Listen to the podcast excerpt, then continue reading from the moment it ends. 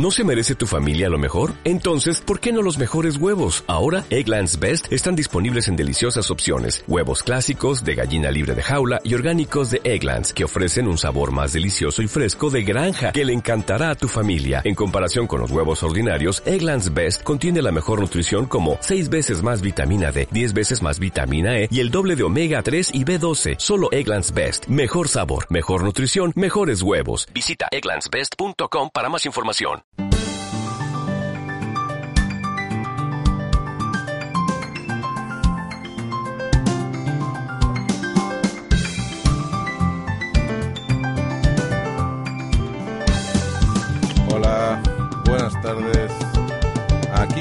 Radio Ajedrez Profano. Hoy es martes 7 de febrero del 2012 y empezamos. En la guía para hoy, como otras semanas, empezaremos por la actualidad.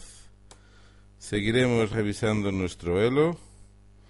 Tendremos nuestra sección de al otro lado del tablero con nuestros Nakamura, Carlsen y Patov y compañía. Hablaremos un poquito de nuestras herramientas básicas, un pelín de historia y terminaremos con el cuento de la semana que promete. Así que empezamos con la actualidad. Bueno, la actualidad, ya sabéis que este programa Radio Ajedrez Profano se emite desde Galicia, con lo cual hay que hablar del torneo más importante que se está celebrando en nuestra comunidad, que no es otro que la Liga Gallega por equipos. Empezamos, como no puede ser sino, por la primera.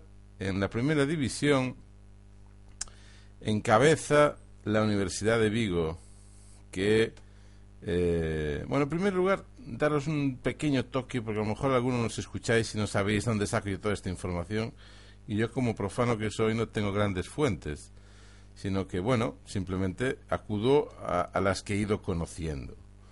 La información nuestra está en FEGASA, la Federación Galega de Sadrez, F-G-A-X eh, E, XA, perdón, Fegasa, punto ES, creo, dejarme verificar un segundo, punto, punto, punto, punto, punto, lo vemos, punto ES, si no me equivoco yo. Pegasa.org, perdón, ORG. Ahí tenéis un pequeño eh, circulito al lado derecho que pone jefe, GFE, y ahí podéis entrar directamente a la, a la Liga Gallega, y ahí tenéis, bueno, el histórico 2008, 2009, 2010 y 2011, pero podéis entrar directamente ya en el 2012, en el que estamos, podéis ir a cada una de las categorías. En cada división podéis ver dónde se juega, quién es el capitán, cuál es el calendario, la clasificación, el delegado, en la orden de fuerza, el cuadro de resultados, el resultado por equipos. Lo único que nos faltaría aquí ya para la perfección sería las retransmisiones en directo y el poder meter las partidas, ¿no? Pero bueno, todo llegaremos. Por ahora nos da una base muy interesante. Y entonces, eh, muy interesante es ver el calendario de juego, ¿no? El calendario de Sogo, la última ronda, la del día 4. Todos los resultados están ya confirmados. Podéis ver ahí, cada uno de los equipos tiene que confirmar el resultado. Eh, y bueno, aquí falta uno por confirmar, aunque en principio ya habrá terminado. En esta última ronda, la victoria más, más eh, importante fue la Universidad de Vigo, que le ganó cuatro y medio, uno y medio a Padrón, con los hermanos eh, Diego y Pablo Espiñeira.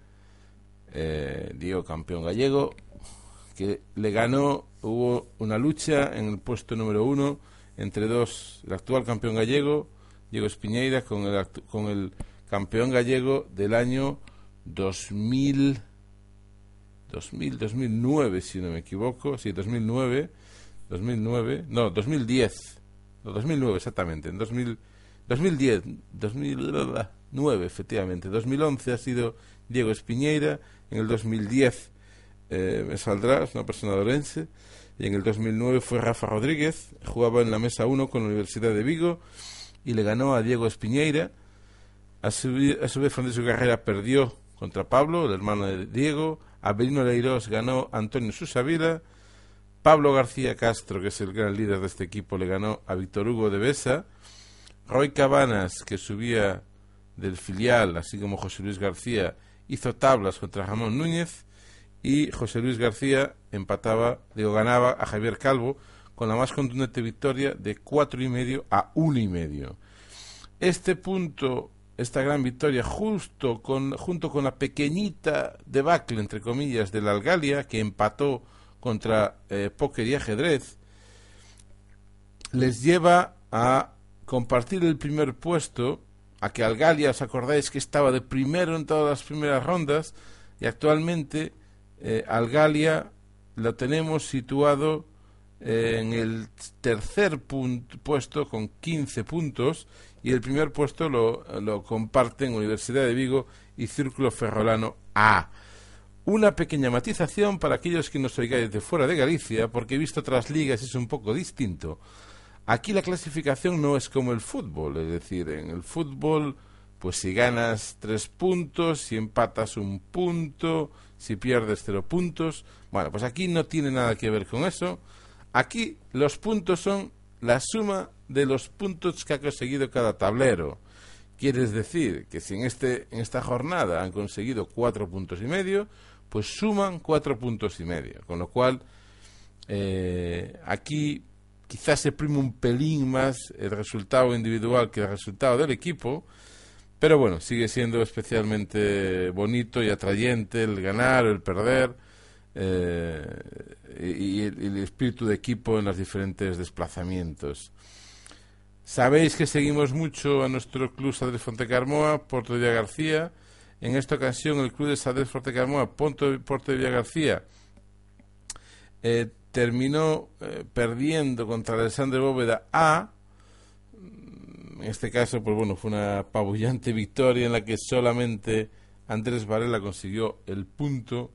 Tanto Julio Torrado como Luis Segura, por ejemplo, acabaron perdiendo. Jorge Saborido, Manuel Conde y Antonio Rodríguez.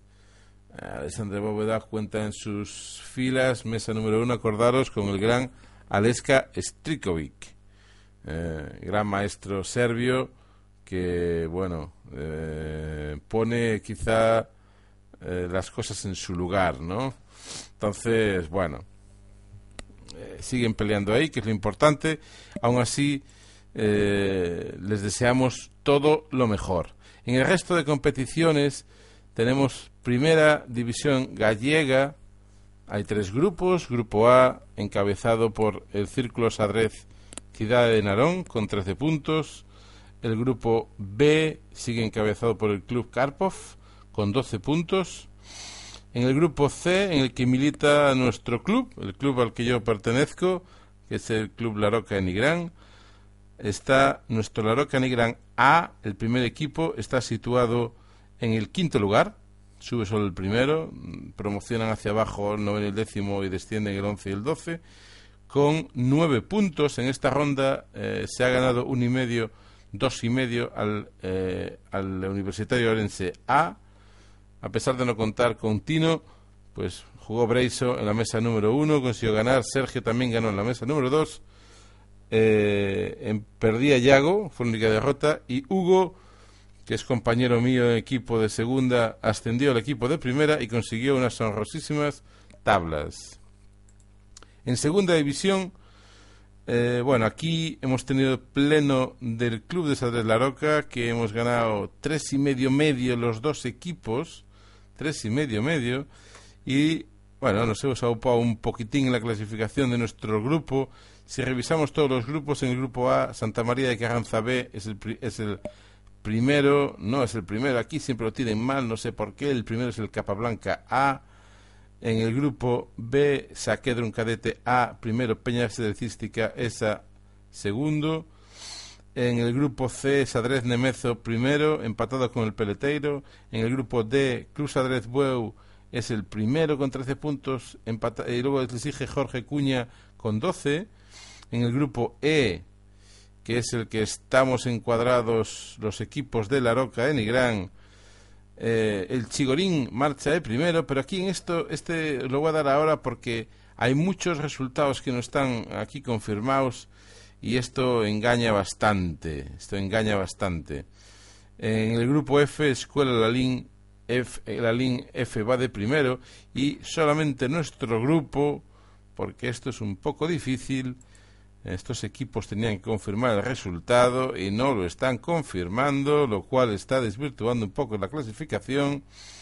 Hay que irse al cuadro de resultados. Entonces, en el cuadro de resultados, en el grupo E, pues tenemos que con 11 puntos efectivamente primero marcha el Club Chigorín de Cangas. En segunda posición, con nueve puntos empatados, está el Club de Sadrez Fontecarmoa, eh, Restaurante a Pedra y mi equipo, el Roca Gran C, vamos de terceros ahí peleando duramente. Vale, cuarto puesto tenemos al Vila de Bouzas B y en la cola tenemos Fischer Moaña que se ha excluido de la competición. Es una cosa un poco extraña. De hecho, todos los equipos, nosotros hemos jugado contra ellos y bueno, aquel desplazamiento que nos valió un 4-0, pues al final no ha valido para mucho porque el equipo se ha dado de baja y desvirtúa un poquitín la, la, la competición. Si bien, bueno, hay un equipo ya de los tres que descienden que está claro que es este. Eh, y luego por la cola está el Lucena A, que es un equipo sobre todo de chavales, y el 11A, el equipo de la 11, con varios invidentes, que tiene eh, cuatro puntos. ¿Ok?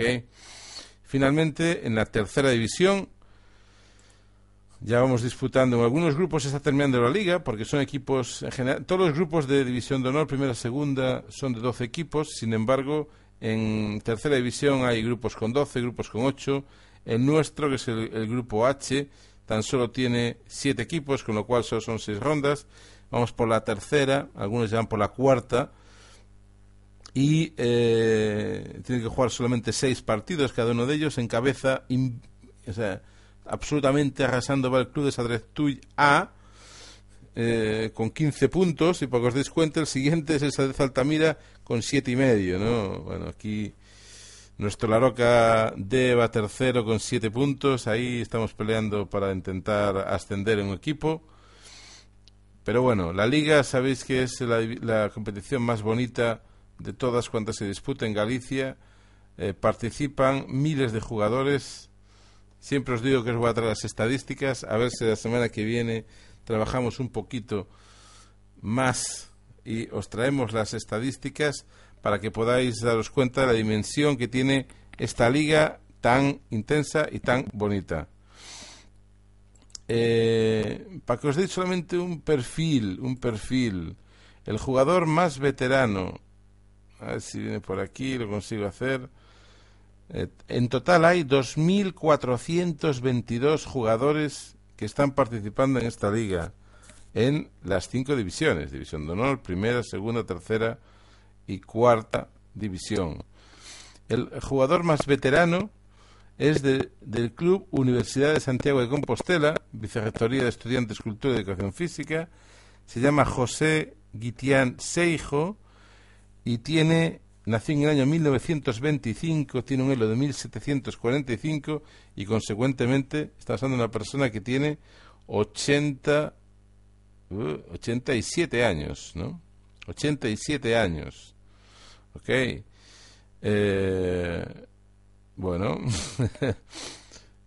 interesante, ¿no? Y los más jovencitos que, bueno, son recién, recién, recién inscritos en, el, en los en los equipos. Tenemos niños, la más jovencita, Ana Viñas Gómez, de Escuela Ferrolá de Asedrez, que tiene dos años. bueno, supongo que no jugará, ¿no? Pero, eh, bueno, aunque no juegue, pues ya se va metiendo ahí en la competición, ¿no? Se va metiendo en la competición que siempre siempre algo estarán haciendo, no el de dos años, pero luego hay varios niños aquí de cinco años, uno, dos, tres, cuatro, cinco, seis, siete, ocho, nueve niños de cinco años ya, y ya con seis, uff, mogollón. Vale, entonces los puedes ver ahí, los puedes consultar ahí, eh, podéis ver los mejores celos, los peores celos, clicando en un lateral donde pone jugadores, eh, y bueno, ahí puedes unir por clubs, los puedes bajar. Eh, muy buena aplicación que nos permite aquí en Galicia seguir la liga. Sabéis que la liga eh, aunque se actualizan los resultados en algunas páginas web de algunos clubs, se actualiza casi en tiempo real. la página web de nuestro club es Club de Sadrez eh, La Roca, el club en el que yo juego. Eh, intenta mantener aquí la webmaster la actualidad casi casi al minuto y durante los sábados por la tarde los resultados van llegando y los va colocando de cada uno de nuestros cinco equipos en la página clubdesadrezlaroca.blogspot.com. Venga, siguiendo con un poco de actualidad un poco más general, la semana pasada nos quedábamos con el eh, Treadways Gibraltar Chess Festival. ¿Os acordáis que la semana pasada vivíamos totalmente eh, emocionados la victoria de Uji Fan contra Judith Polgar, después como seguía batiéndose contra los grandes maestros, eh, cómo se alzaba hasta el puesto número uno, ¿de acuerdo? estábamos en la ronda nueve, creo, la semana pasada, nos faltó todavía por ver cómo Uji Fan jugaba contra Alexei Shirov, eso fue la semana pasada, ¿os acordáis? Y le ganaba la semana pasada. Llegó a la última ronda eh, con medio punto de ventaja contra Michael Adams. Michael Adams jugaba contra... No, estaban empatados con Michael Adams. Michael Adams jugaba contra Víctor Bologan y hacían tablas.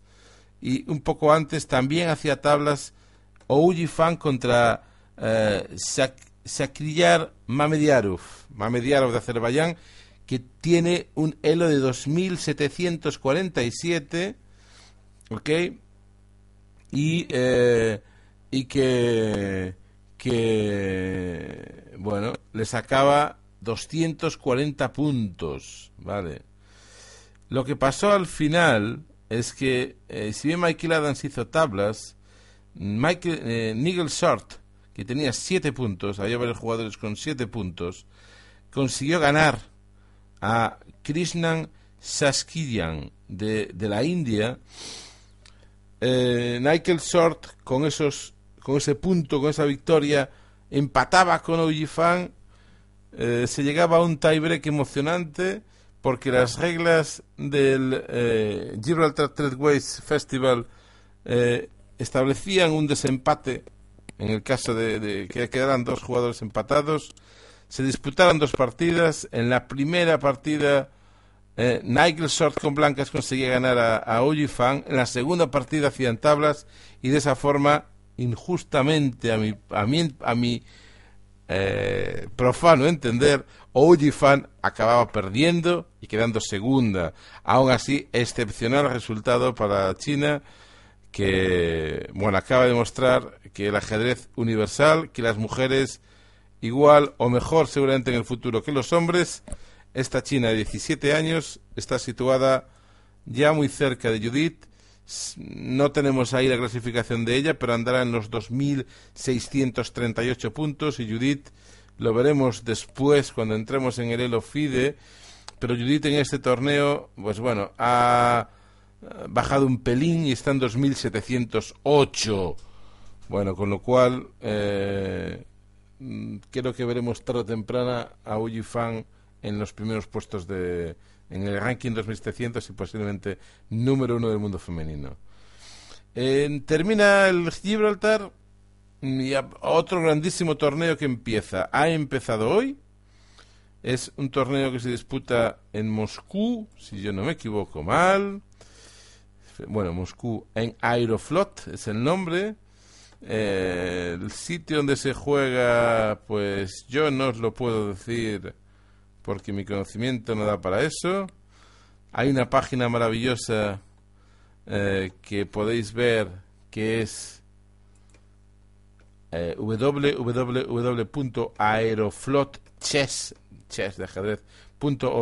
Efectivamente, me chivan por aquí que el hotel al menos está en Moscú, con lo cual esto debe estar en Moscú. Ok, efectivamente se juega en Moscú, en el Hotel Cosmos. Y eh, tiene tres torneos, ¿no? Hay tres torneos. El primero es un torneo A que eh, tiene eh, total de premios 67.000 euros. El primero gana 20.000 euros, segundo 10.000, tercero 7.000 y así progresivamente hasta el 30 que gana 500 euros un torneo B donde el primero gana 10.000 euros y el último 300 euros, el último hasta el 35 300 euros, y un torneo C en el que primero gana 3.500 euros. Hay españoles, sabes que, bueno, al final, aunque somos bastante seguidores de todos, nos tira un poquito. En el torneo A, tres grandes maestros españoles, Daniel Alsina, 2.535, Iván Salgado, nuestro Iván Salgado, nuestro gallego Iván Salgado, Lorenzano, que participa, por lo menos que sepa, segundo año consecutivo. El año pasado también participó, incluso estuvo haciendo comentarios, cosa que este año no hace. 2.618. Eh, y Paco Vallejo con 2.705, que está el tercero o el cuarto del ranking. No son los únicos españoles. En el torneo B no hay ningún español. Y en el torneo C, en el torneo C, si yo no me equivoco, me ha parecido ver un español, efectivamente. Es español, español. Atienz Santiago Escandel. Un Elo 1626 y que ahí se va a la Rusia. Bueno, eh, desconocemos esta persona que está por allí, la seguiremos las seguiremos, vamos a enterarnos bien quién es esta persona, ¿no? Porque eh, no deja de ser curioso que eh, un español esté jugando en Moscú en un torneo tan importante y no se sepa exactamente quién es, de dónde ha salido eh, y de qué va un poco ahí jugando en el torneo C con 1625.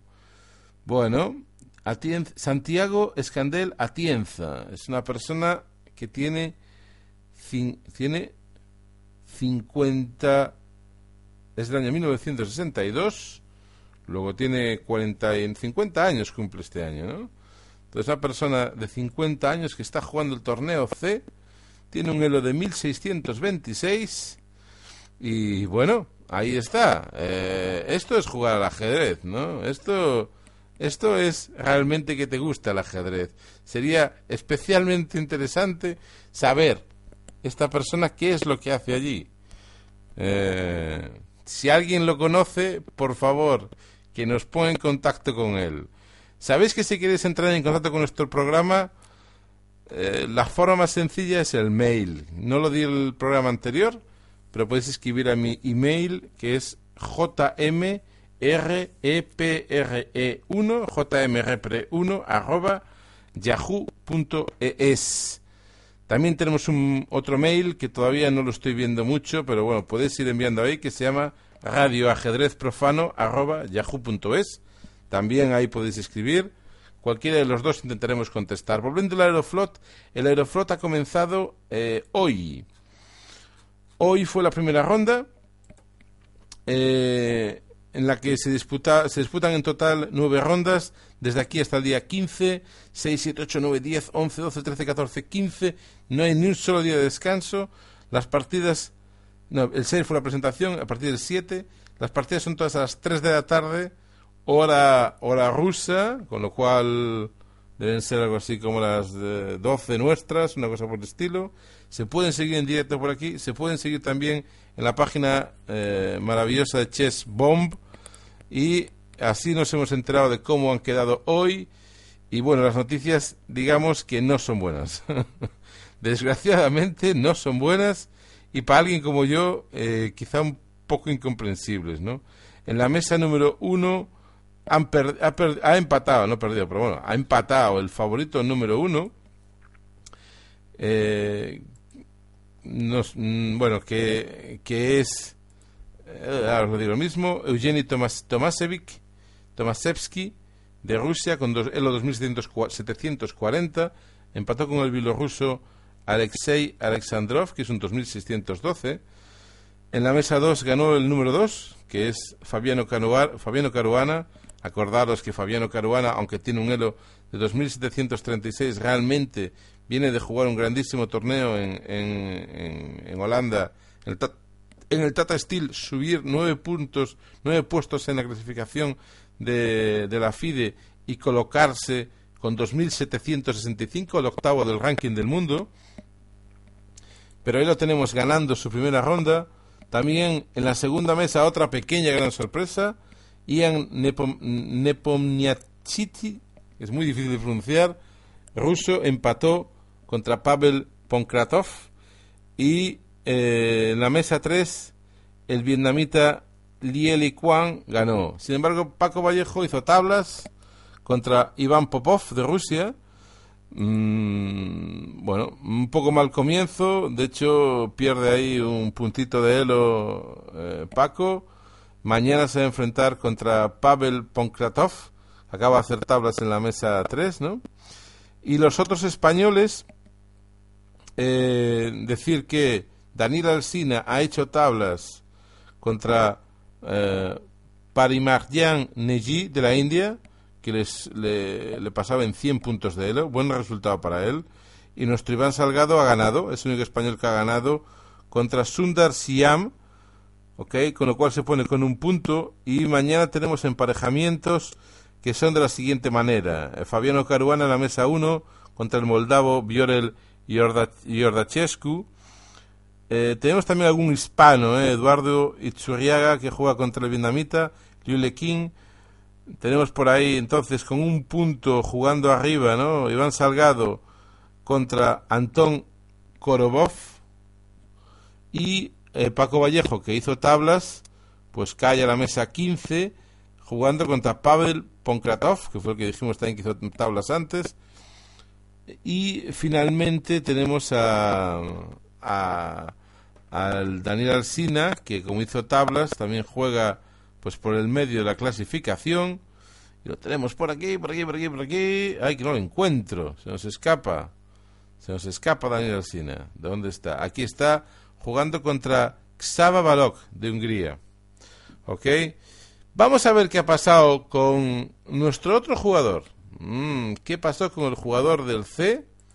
Acordaros, hablamos hace un minuto de él. Esta persona de 50 años que le hemos encontrado eh, peleándose ahí con los mejores del mundo. Santiago Escandel está jugando, jugó en la mesa, perdón, jugó la primera ronda, ¿no?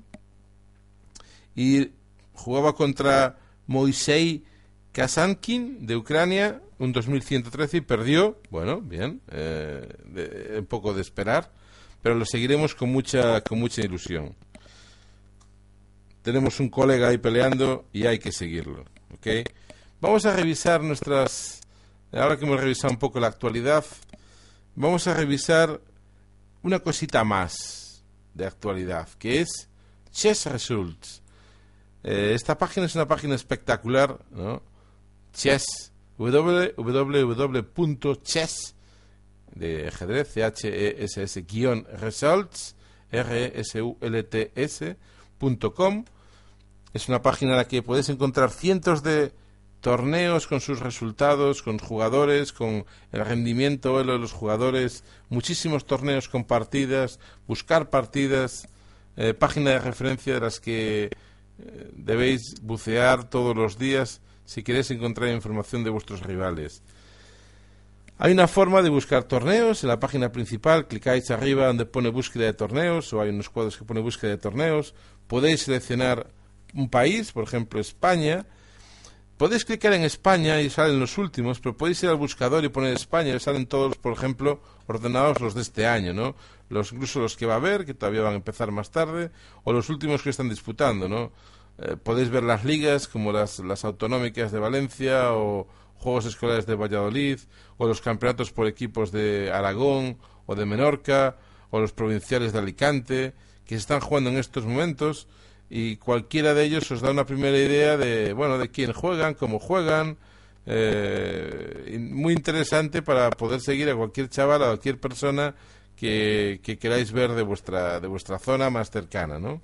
Tenéis torneos de toda España eh, eh, y, bueno, podéis buscar en la página principal o entrar directamente, directamente aquí. ¿Ok? Por ejemplo, se está disputando el Campeonato de Cataluña por edades en la fase de Tarragona, ¿no? Pues clicáis ahí, podéis ir al sub-12, os dice tabla de horarios y podéis ver ahí pues que están jugando el, el 4 de febrero, el 11 de febrero y el 25 de febrero hay tres días, tres fines de semana. Podéis ver la ronda 2 que se ha disputado, que el favorito, el número uno del ranking es Pau Mayol y que ha ganado por ahora 2 de 2. ¿Ok? Entonces, bueno, podéis seguir algún chico, algún niño que conozcáis. Yo conozco a Pau. No me suena mucho ninguno más, quizá porque no, no lo hemos tenido como rival o no hemos tenido la ocasión de disfrutar. Bueno, está su hermano Joan también, Joan Mayor, los dos. Y bueno, Joan era el número uno, si no me equivoco, del ranking inicial, pero ha perdido, yo creo, en la primera partida. Efectivamente, Joan era el número uno, o sigue siendo el número uno. Son jugadores de, de Tarragona o de Salou, de por ahí, de esa zona. Y perdió la, mesa, en la primera partida contra una chica llamada Cecilia García Solé. Pues todo esto lo encontráis, podéis bucear en vuestra zona, podéis bucear en otros países, podéis buscar en, en Portugal, que nos queda aquí cerca, o Francia, y ahí encontraréis los torneos, los próximos torneos que se, que se cuecen. Si vais al home, podéis clicar directamente en POR, que es Portugal, nos queda aquí muy cerquita de Galicia, y aquí os va a salir que está jugándose el torneo de Lisboa, eso queda un poco lejos. Eh, Ferreira de Lentejo también queda un poco lejos, pero bueno, aquí van saliendo historias y podéis buscar en otras páginas que os iremos diciendo. Pero bueno, esto os permite seguir casi cualquier torneo que se disputa en tiempo real, como sean los próximos torneos que se disputen ahora ya muy cerca en el, pequeño puente de carnavales. Acordaros, en Galicia, el 18, 19, 20 y 21 tenemos el Campeonato Gallego por Edades de sub-14, sub-18. Ahí eh, nos veremos, se disputa en Padrón y ahí los, los mejores niños jóvenes de Galicia estarán peleando, sea su edad o no sea su edad, por el campeonato sub-14 y campeonato sub-18, que dará derecho también a disputar los campeonatos de España. Pasamos al Elo. El Elo, acordaros, es ese numerito que se ponen todos los jugadores y que viene a decir al final un poco como la probabilidad que tienes de ganar a alguien, aunque muchas veces no eh, quiere decir nada, ¿no? Un 2400 puede perder contra un 2100, pero es menos probable, ¿no? Entonces, el ELO, acordaros que hay las listas oficiales que salen de la FIDE, de la FEDA, de la Federación Española de Ajedrez, en www.feda.org o en www.fide.com podéis encontrar ambas listas. Pero también hay nuestro eh, amado 2700 con número chess.com en el que podéis ver el rating en tiempo real. Seguimos, la semana pasada estaba muy emocionante con el final del Tata Steel. Esta semana un poco menos de movimiento Carlsen sigue en el número uno con 2.834 puntos. Aronian le ha quitado un punto porque esta semana ha jugado Bundesliga. Acordaros, es quizá la liga de ajedrez más difícil, más dura que hay en el mundo con los mejores jugadores eh, jugando. Esta semana él jugó dos, dos partidas. El día 4 jugó contra Alexei Shirov, consiguiendo las tablas tras sacrificar un caballo. Y el día siguiente jugó contra David Howell de Inglaterra, ganando, ganando 2,7 puntos Elo, subiendo un punto con cuatro más y colocándose con 2.825 puntos a tan solo 9 puntos de Magnus Carlsen. El resto de jugadores, pocos movimientos, salvo ahora Caruana, que está jugando el Tata Steel, perdón, el, el Aeroflot, y que tras haber ganado esta, esta, en esta partida a, a Dmitry Bocharov, ha subido tres puntos con tres de Elo y está pues siguiendo remontándose ahora mismo ya en el noveno puesto ha superado a Morozovic y se está encaramando. Yo no sé cuántos puntos conseguirá subir en el Aeroflot pero lo veremos en el 5 del mundo. No sé, le faltan en este momento 19 puntos.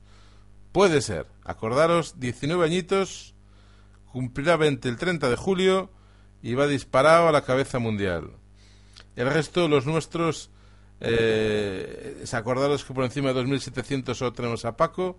Paco sube tres puntos en la lista por su buen resultado en, en Norteamérica. Sin embargo, este fin de semana también ha jugado Bundesliga. Ha conseguido dos tablas contra eh, un jugador que no se bien su bandera, eh, Grant Melkumjan, y contra el polaco Kempinski. Eh, dos tablas, son dos jugadores de 2.600, pierde un punto con cada uno y hoy ha perdido otro punto con Iván Popov. Esperemos que recupere ahora en las, en las partidas del Aeroflot y que le haga subir un mucho en su, en su lista de Elo. Sabéis que es el número uno, número dos de España. Tenemos a Iván Salgado. La semana, hace una semana creo que fue, o no fue la semana pasada la anterior, os enseñamos a bucear un poquitín en las listas de Elo. Pues venga, hoy vamos a bucear otro poquito más. Podéis seguirlo conmigo si tenéis algunos el ordenador enfrente o, o como yo, yo soy un fanático de la radio y oigo la radio si, todo el tiempo que puedo. Cuando estoy en casa siempre intento tener puesta a mi lado y estoy trabajando en el ordenador y tengo un programa de radio puesta. Eh, estoy acostándome y estoy con la radio puesta. Estoy en el baño y estoy con la radio puesta. Pues si vais vosotros a, haciendo algo parecido y me estáis oyendo, entrar en fide.com, en el lado derecho veis ahí ratings, en ratings podéis ir a all players, en all players hay una cosita pequeñita ahí a mitad de la página que pone advanced search, búsqueda avanzada, le clicáis ahí y vamos a buscar quiénes son los mejores de España. Ya vimos la semana pasada o hace dos que eran eh, Paco Vallejo número uno y Alessandra Alessandrova la primera, la primera mujer. Pero vamos a ver, vamos a ver. ¿Quién es el mejor eh, jugador nacido en el año 2000? Pues los niños que tengan menos de 8 años, ¿no? Serían los nacidos en el año 2004. Claro, que tengan rating FIDE. Entonces damos data. En primer lugar tenemos que ir al país. En el país vamos a poner España, vamos a ver los españoles. Spain, donde pone sexo ponemos both, ambos, en data, date of birth, fecha de nacimiento 2004, y ahí ordenamos según rating y descendente. Le damos a buscar y en un minuto la FIDE nos arroja los resultados españoles. Solamente hay tres españoles de el año 2000, o sea que este año cumplan ocho años, que tienen menos de que tienen el OFIDE.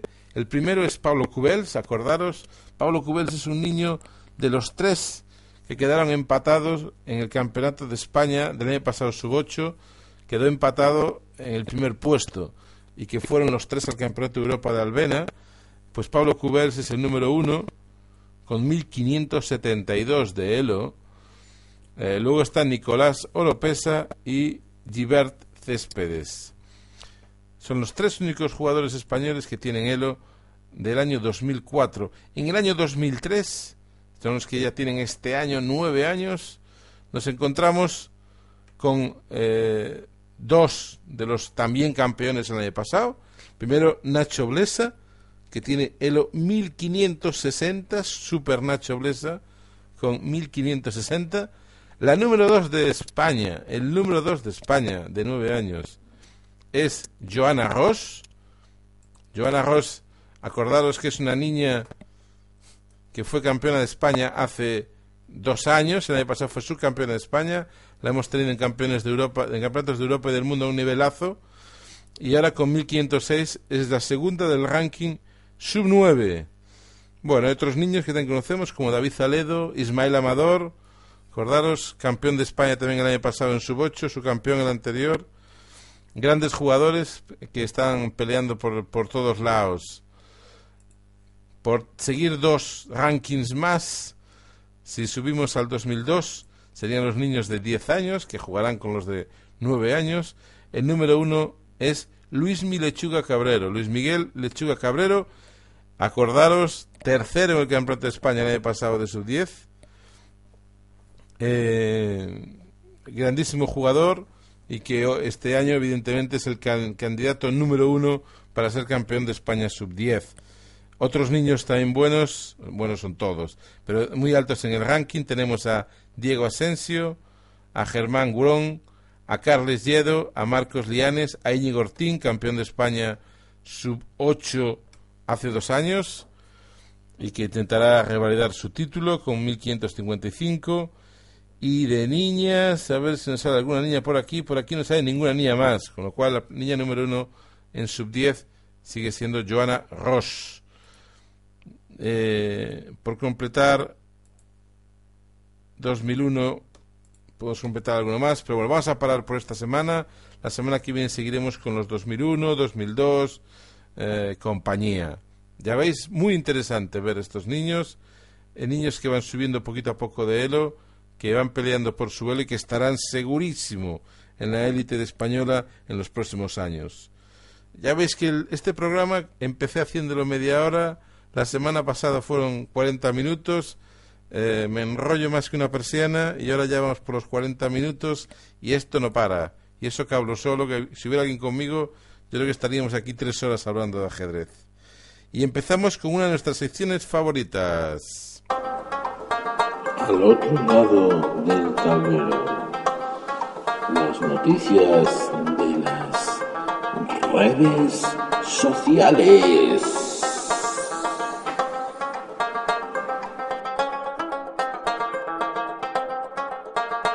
Al otro lado del tablero son nuestras citas que pasan en el Twitter, el Twitter, el Facebook, echando chispas todos los días.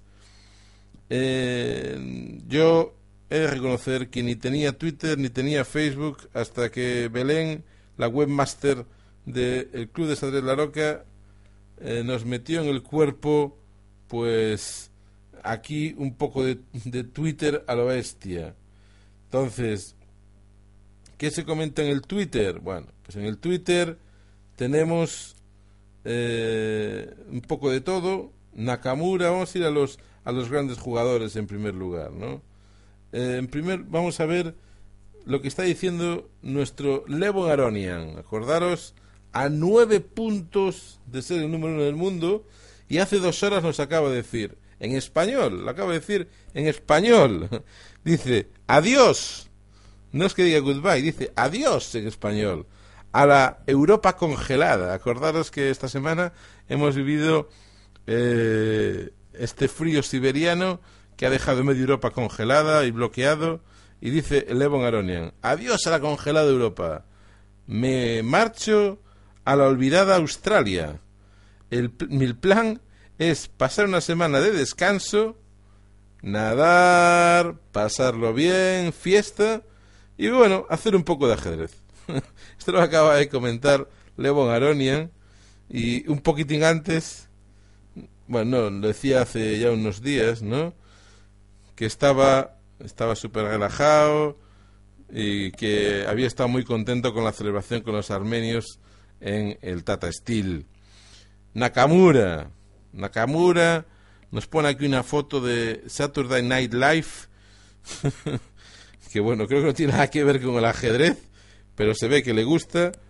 Y bueno, hace un par de días, eh, bueno, él, él, sabéis, sabéis que es eh, yo creo que es fanático de muchos deportes de estos americanos. Entonces, hace dos días decía que fue un gran día para ser un seguidor de Nueva York por los Giants que ganaron la, la NFL. Y hoy mismo acaba de decir, bueno, lo mismo, que había sido un gran día para la gente, los, para, los New para, los, para los neoyorquinos. dice que ahora es momento para que los Rangers, los Rangers traigan a casa la Lord Stanley Cup. No tenemos ni idea lo que es, pero este Nakamura se ve que es americano hasta las cejas. Será solo el apellido que no es americano, lo demás, todo americano. ¿Qué cuentan más por aquí? Bueno, nosotros seguimos eh, alguna persona más, por ejemplo, Magnus Carlsen, en su tweet, o en sus tweets Facebook, pero ¿qué nos ha contado Magnus Carlsen en su tweet? Bueno, pues nos ha contado una cosa. Hace cinco días. Acordaros que la semana pasada dijo que el, que el torneo no le había ido muy bien, que sobre todo en las últimas rondas terminó intentó terminar lo mejor que pudo y terminó bien, ¿no? Él ha colgado hace cinco días, que lo podéis ver en su, en su Twitter, la sesión de fotos que se ha marcado con sus sponsors. Tiene dos sponsors, que son Simonsen y Arctic, si entráis en su, en su página o en su Twitter, podréis ver la sesión de fotos que se ha hecho, posando eh, en todos lados, incluso con un pequeño tablero de ajedrez, con la ropa que le patrocinan. Vale.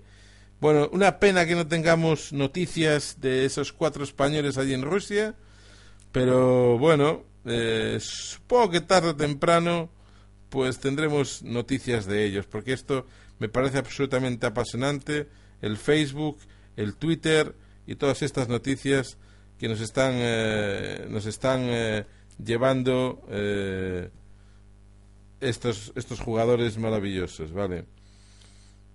Más cositas por aquí. Yo diría que no más. Vamos a parar el, el Twitter.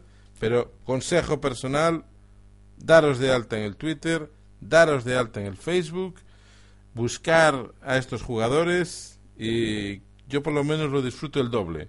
Porque acaban las partidas y te sueltan algún comentario, sueltan sus cosas personales y se pasa bien.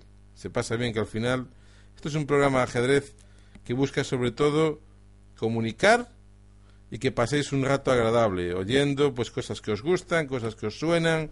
Al final se pueden oír otros programas, pero bueno, uno de ajedrez pues también podemos eh, oír, ¿no? Igual que se oye el fútbol o la política, pues qué mejor que oír de lo que nos gusta, ¿no? Oír un poco de ajedrez. Pasamos ya a la siguiente parte de nuestro programa, que eran las herramientas básicas.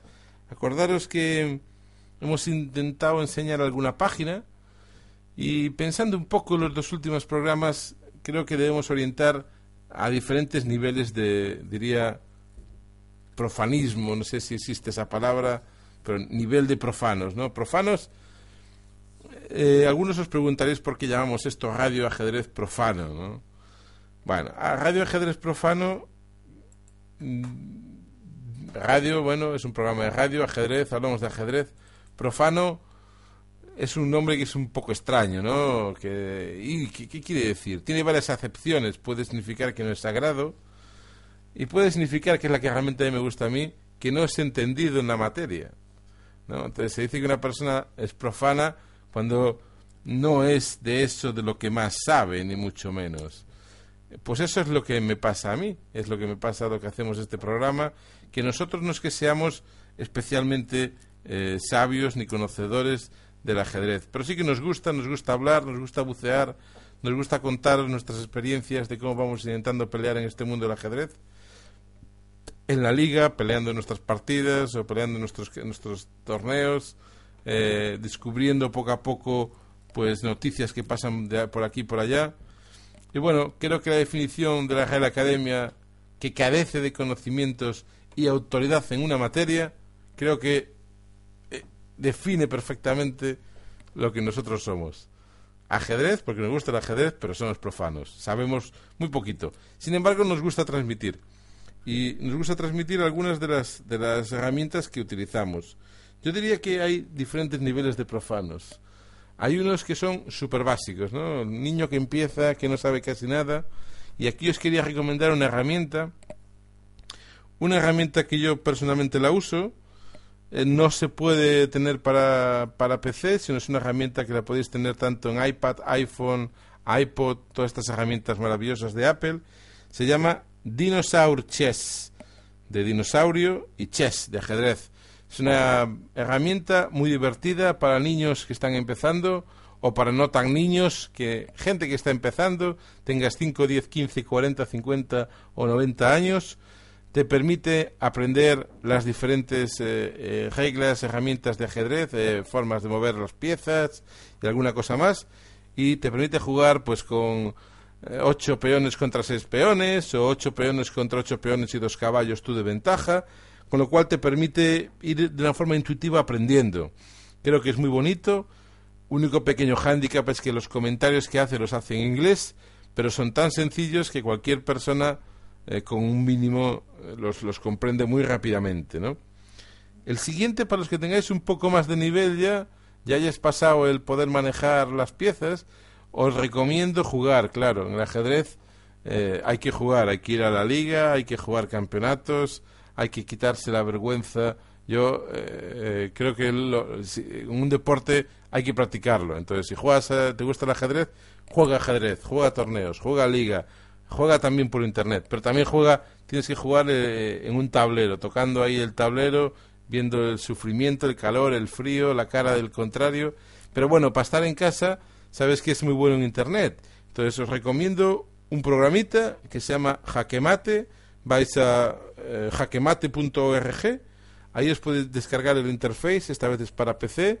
Y em, podéis jugar, podéis jugar partidas online, podéis jugar también algún torneo que va, puedan, van organizando. Y bueno, creo que para un nivel ya que empiezas a jugar, eh, recomiendo que lo, lo utilicéis. Vamos entrando ya en el final del programa. Dos últimas secciones que nos quedan. Vamos a dejar para el final los cuentos de ajedrez y vamos a comentar un poquitín de historia.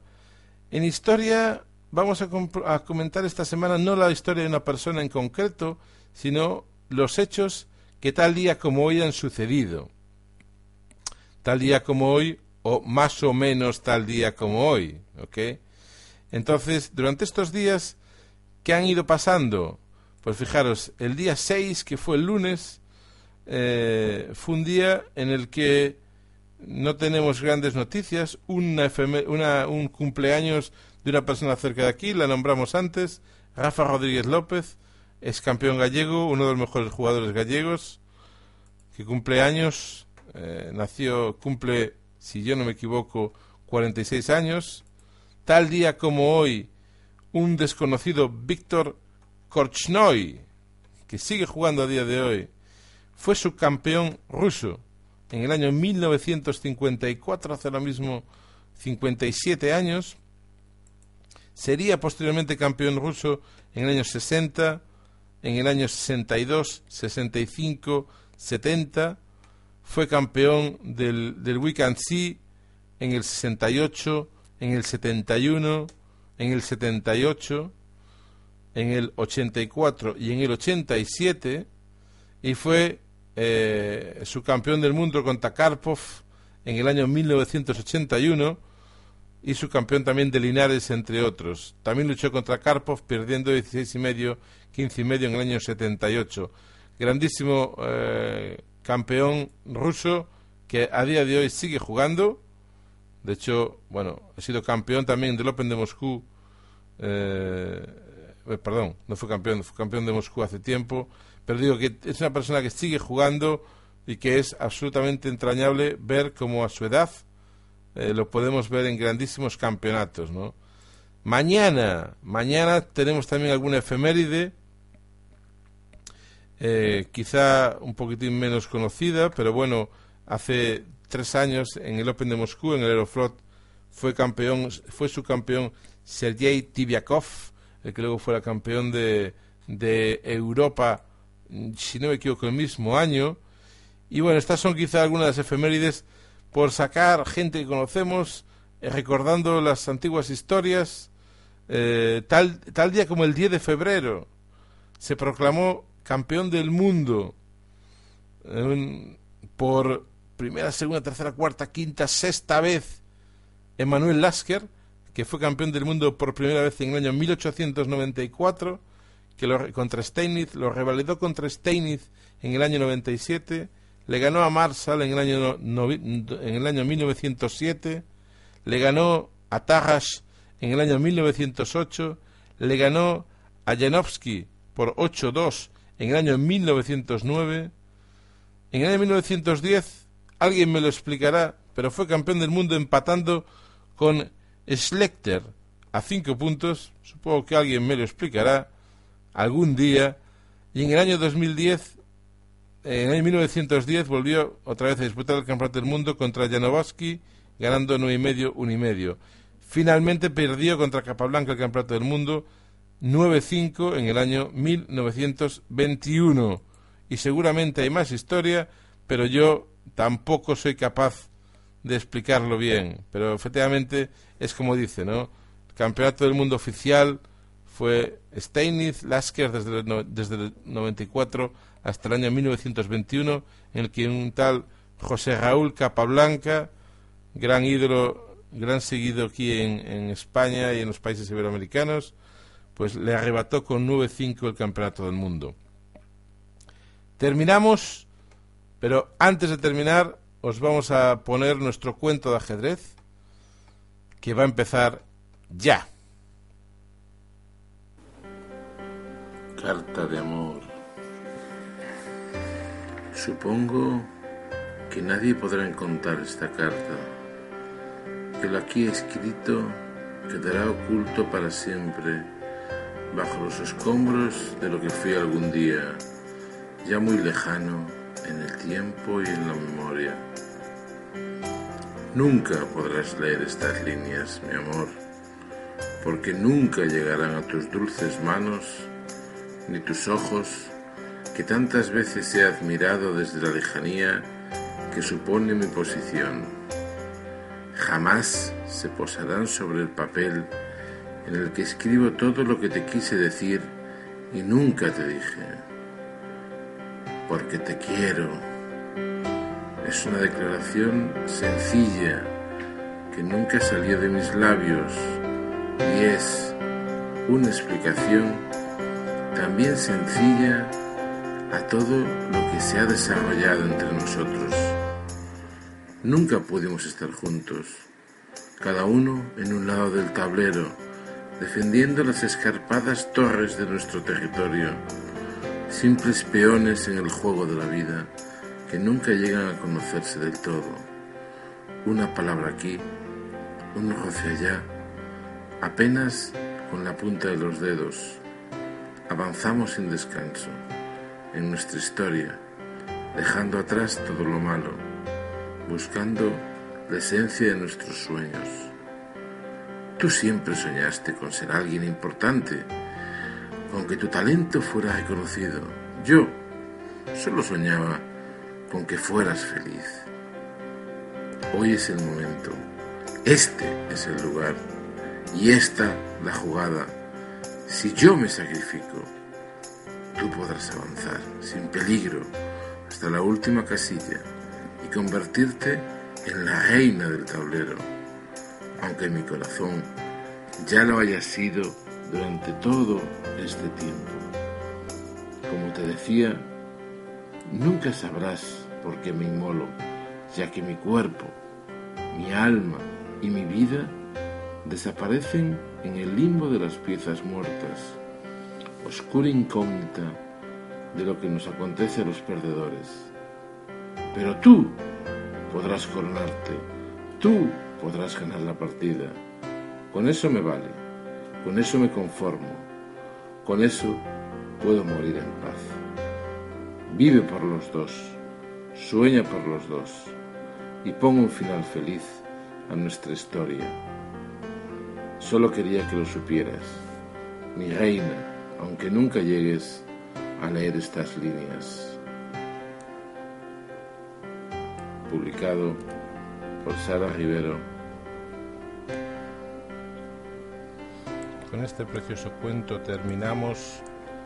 Damos gracias especialmente a Sara Rivero que nos ha escrito este cuento de ajedrez tan bonito. Rivera, perdón, Sara Rivera del blog cuentosdeajedrez.blogspot.com. Este cuento fue escrito el 21 de septiembre del 2011. Con esto nos despedimos en una semana. Queridos ajedrecistas, luchar fuerte a ganar y sobre todo pasarlo bien.